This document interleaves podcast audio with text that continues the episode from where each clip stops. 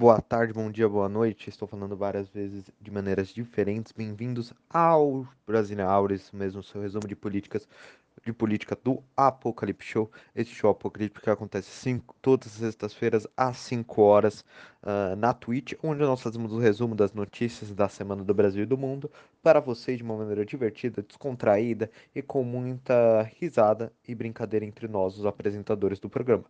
Me chamo João Pedro, um dos apresentadores do programa, e venho lhes falar hoje sobre política, isso mesmo, para te ajudar com aquele, com, com aquele tio meio preconceituoso do pavê que manda aquelas mensagens super de fake news uh, no seu grupo da família do WhatsApp. Isso mesmo, nós vamos aqui discutir para conseguir trazer informações e debatermos sobre diferentes opiniões. E hoje eu quero conversar um pouco sobre a queima da estátua do Borba Gato. Sei que já estamos atrasados, mas eu não tenho culpa que o meu programa é terça-feira. Então, vamos conversar sobre Borba Gato e também sobre a mudança, isso mesmo, do do, do Ministério da Casa Civil, eu ia falar do Centrão, mas o Centrão não mudou. O Ministério da Casa Civil, né, uh, para o Centrão, com Ciro Nogueira agora chefiando, e como isso é uma queda dos militares que também levaram uma indiretinha, né? Um dos seus militares que estão no governo, o nosso general Milton Mourão, vice-presidente, levou uma indireta do Bolsonaro que falou que ele é um cunhado que não pode ser descartado, não pode ser demitido. Por isso que ele lida com ele, porque ele é um cunhado chato. Então, logo depois da vinheta, nós começamos este Brasília Hour.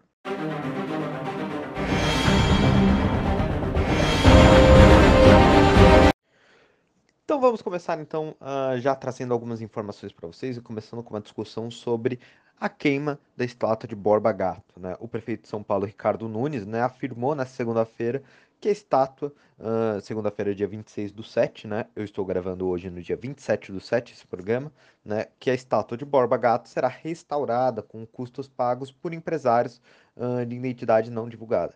Criticado por homenagear um, um, um bandeirante que caçava indígenas, o monumento foi queimado no sábado, dia 24 né, de julho, uh, por cerca de 20 pessoas. Né? E aí, né, um pouco é a grande discussão. Foi ateado fogo, né, muitas vezes em estátuas, e, e, isso vem ocorrendo desde, os, desde manifestações que ocorreram na Europa, nos Estados Unidos, no ano passado, uh, no movimento onde defendia que vidas pretas importavam, né? Uh, Black Lives Matter, um, trazendo para o inglês, mas bem uh, esse conteúdo, sobre pessoas que defendiam aspectos racistas dentro da nossa história ou que defendiam a escravidão, né? E aí derrubavam estátuas dessas figuras.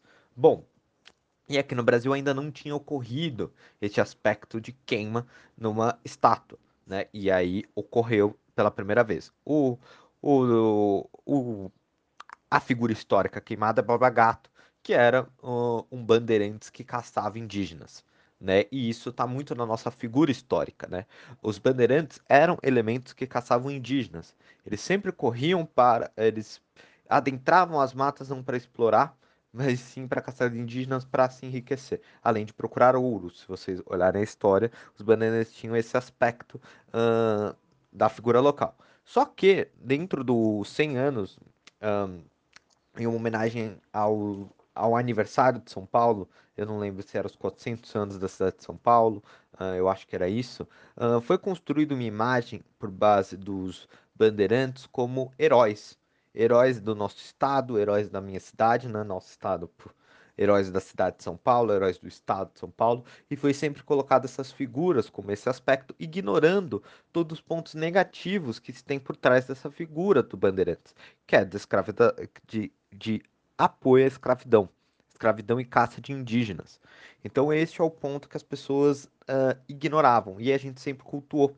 E hoje com o debate, né, que é muito mais avançado, ainda bem que estamos avançados sobre isso, sobre um, preconceito, racismo, uh, contra a escravidão, uh, como que a revisão histórica sobre os nossos heróis, a revisão histórica uh, sobre como que ocorreu o período da colonização, o período da, da época do antigo regime do Brasil, né, tanto do em, quando estava sobre Portugal ou no período, né, ai, gente, do período imperial do Brasil, também no período da escravidão, como que a gente revê essas histórias faz com que a gente uh, fique contra alguns elementos que estão dentro da, da nossa história.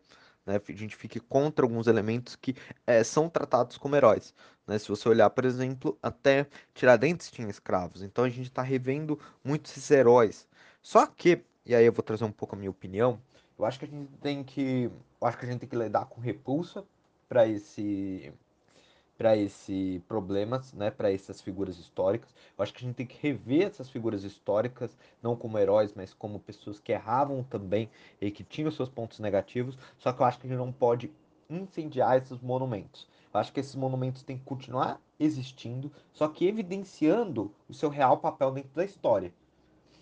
Borba Gato tem que ser evidenciado como alguém que defendia, né, ou um bandeirante que caçava indígenas. Então, eu acho que é um pouco disso. E, ao mesmo tempo, criar uma política dentro da Secretaria de Cultura de homenagear outras figuras históricas que são negligenciadas porque não eram figuras uh, do grupo majoritário que a gente reverencia, que era um homem branco, né, uh, com um histórico meio europeutizado, né, que desbravava o Brasil e criava o espírito nacional do Brasil. Eu acho que esse é o ponto que a gente tem que procurar. É manter essas figuras históricas evidenciadas, não precisa queimar estátua, né? Evidenciar esse ponto de é, esses pontos negativos dentro da história deles e trazer uma política também de revisão histórica dentro do país. Eu acho que essa é a estratégia dentro dos monumentos históricos. Só que também nós não podemos também negar completamente o ato. A gente pode discordar, mas o ato ele é legítimo no, no aspecto, gente, de você estar tentando evidenciar quais são os erros que nós temos, vamos, vamos é, temos dentro da história nossa, como que as pessoas querem olhar a história no nosso passado. Isso a gente pode trazer um pouco até, né, essa revisão histórica que eles tentam uh, diminuir, né, um, alguma, alguns pontos graves da, da história, como os bandeirantes, na questão de escravidão, como temos que pensar também como que vem tendo esse governo uh, federal, e entrando um pouco no, no, aspecto do governo federal que eu já queria entrar, como esse governo federal tenta, por exemplo, deslegitimar, por exemplo, a ditadura militar, tenta esvaziar a ditadura militar. Então, eu acho que é grave esse ponto, né? E eu já vi alguns analistas também usando esse termo, né? Mais grave é, é o modo como estão tentando queimar a nossa democracia do que a queima, né? Tipo, do do Kim. Ai, gente, eu sempre esqueço o nome das pessoas. Eu tenho esse problema, vocês acompanham. O Borba Gato, né? Então. Tem esse paralelo, é mais grave o que estão fazendo.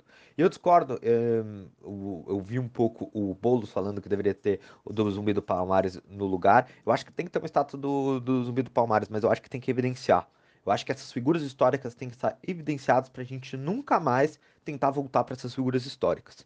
Essa é um pouco a minha linha, entendeu? E aí, trazendo um pouco para o governo federal, que eu já queria trazer, mas eu enrolei aqui para vocês. A questão maior, principal, gente, é que uh, a história existe. E a história tem que ser evidenciada, revista, por base dos fatos e serem implementadas por base dos fatos para a gente não ignorar. E ser culpa, culpalizado as pessoas, não espero que esteja, não esteja falando uma palavra errada, culpabilizado as pessoas que realmente fizeram mal dentro da nossa história, né? Que seja evidenciado pelos fatos esse aspecto, como que foi feito agora, né? Nessa queima da estátua, como é, a gente deve fazer de outras figuras dos bandeirantes, né? Não só do Borba Gato. E como deveríamos ter feito na época da ditadura militar. Porque os generais uh, e todas as pessoas que uh, perseguiram o, comunistas, perseguiram pessoas que estavam defendendo o regime democrático no Brasil, eles também deveriam ser culpabilizados, pessoas que desapareceram com diferentes uh, figuras políticas do país, né? Pessoas que faziam tortura também deveriam ser culpabilizados. Como também deveria ser culpabilizado pessoas que talvez fizeram atos terroristas também e que feriram alguma pessoa dentro de seus atos terroristas contra a ditadura. Todo mundo deveria ser culpabilizado. A gente tem que deixar na nossa história coisas claras coisas claras para a gente não repetir os erros da nossa história. Como os alemães fazem, por exemplo, na questão do Holocausto, na questão da Segunda Guerra Mundial, como também, já criticando o governo, recebeu pessoas, né, uma neta de um ex-figura do, do partido nazista, né, que defendia o regime do Adolf Hitler na Alemanha. E o governo recebeu ela. Os, os parlamentares uh, de extrema-direita, o Bolsonaro recebeu ela, algo que é extremamente incoerente para as nossas relações públicas com até com Israel, que é um aliado do, do governo, que o governo gosta de se falar que era aliado.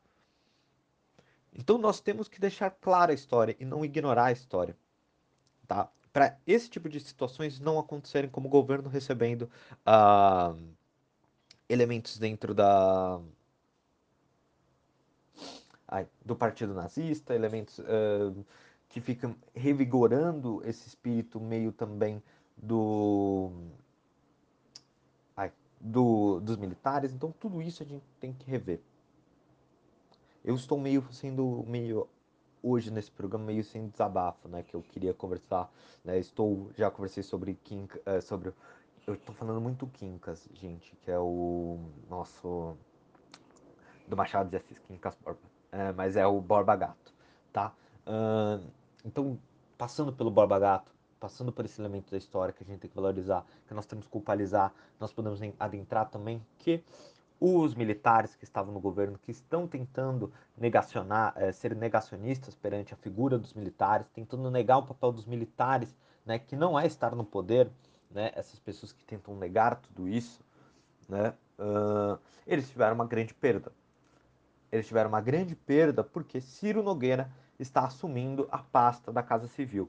Como se vocês puderam acompanhar dentro do nosso programa, né, uh, do Apocalipse Show, né, na sexta-feira, eu conversei um pouco sobre Ciro Nogueira e essa figura que Ciro Nogueira vai ter dentro do governo Bolsonaro, que é a Casa Civil. A Casa Civil é o coração de, do governo.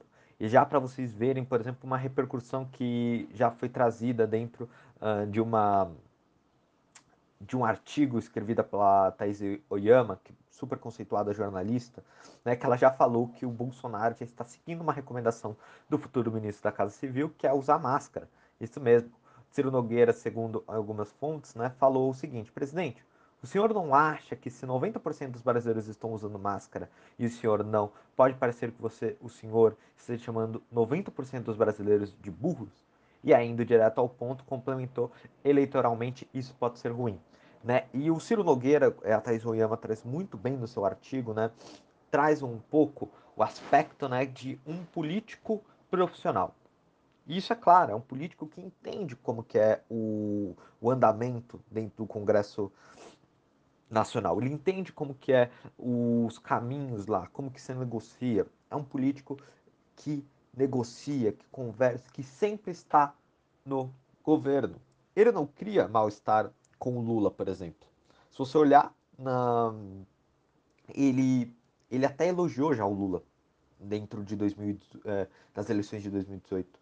E se nós observarmos, olha como ele é um político tão profissional que ele, xing, ele falou que Bolsonaro era um fascista dentro das últimas eleições, que ele talvez não funcionaria né, uh, nas eleições de 2018, porque o Brasil precisava. E ainda está no poder. Conseguiu chegar no poder. Olha o que, ele, entre aspas, né, na, no programa da Rede Meio Norte, que ele falou: Bolsonaro, eu tenho muita restrição porque ele é um fascista. Tem um caráter fascista, preconceituoso. É muito fácil você ir para a televisão dizer que vai matar bandido, disse o na época. E hoje está no poder. Né? Então,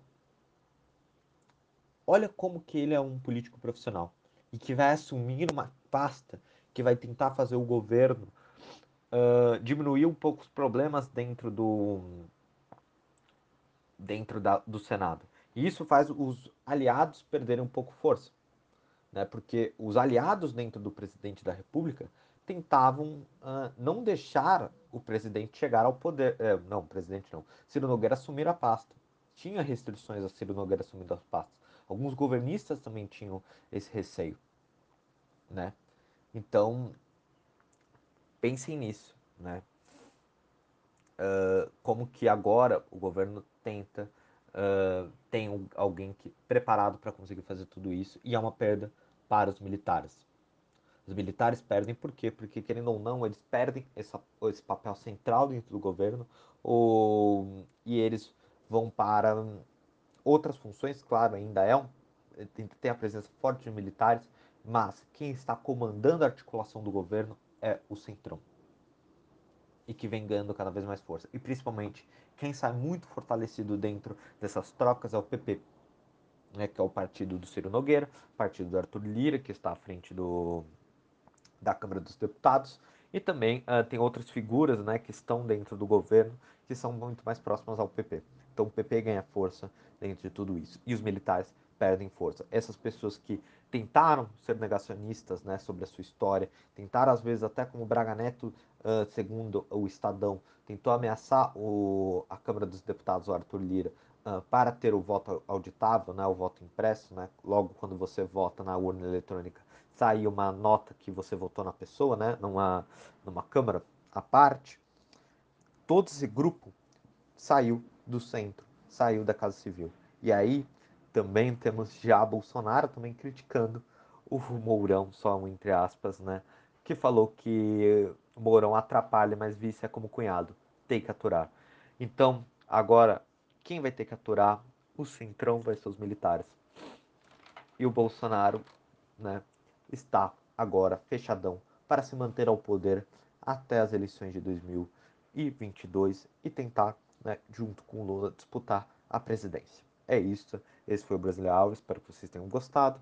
Uh, eu via, devaguei bastante, fiz algo meio livre, sem roteiro, muitas vezes hoje, porque eu fui conversando sobre a estátua queimada, né? Vou de novo falar do. para ir decorando esse nome para quando eu for gravar o IGTV, né? O Borba Gato. A gente conversou um pouco sobre o Borba Gato, sobre essa política, né? Que é de tentar. Uh, se destruir essas figuras históricas que foram negativas, que são tratadas como heróis. Logo depois a gente também conversou um pouco sobre os militares, como que os militares também tentam rever a sua história, né, sobre o espectro de tentar romantizar a nossa ditadura militar e como isso é negativo. Até entramos um pouco sobre a pessoa do, do partido ligada ao partido de extrema direita, né, que também tem ligações a, ao seu a um dos seus parentes ligados ao partido nazista na época, né, que defendia isso, que estava é, dentro do governo como isso é negativo, e como os militares, né, dentro de tudo isso, perderam poder para Ciro Nogueira, que agora é o centrão no poder. É isso, amanhã tem Davi, muito melhor do que eu. Espero que vocês tenham gostado dessa resenha e nós nos encontramos na próxima semana.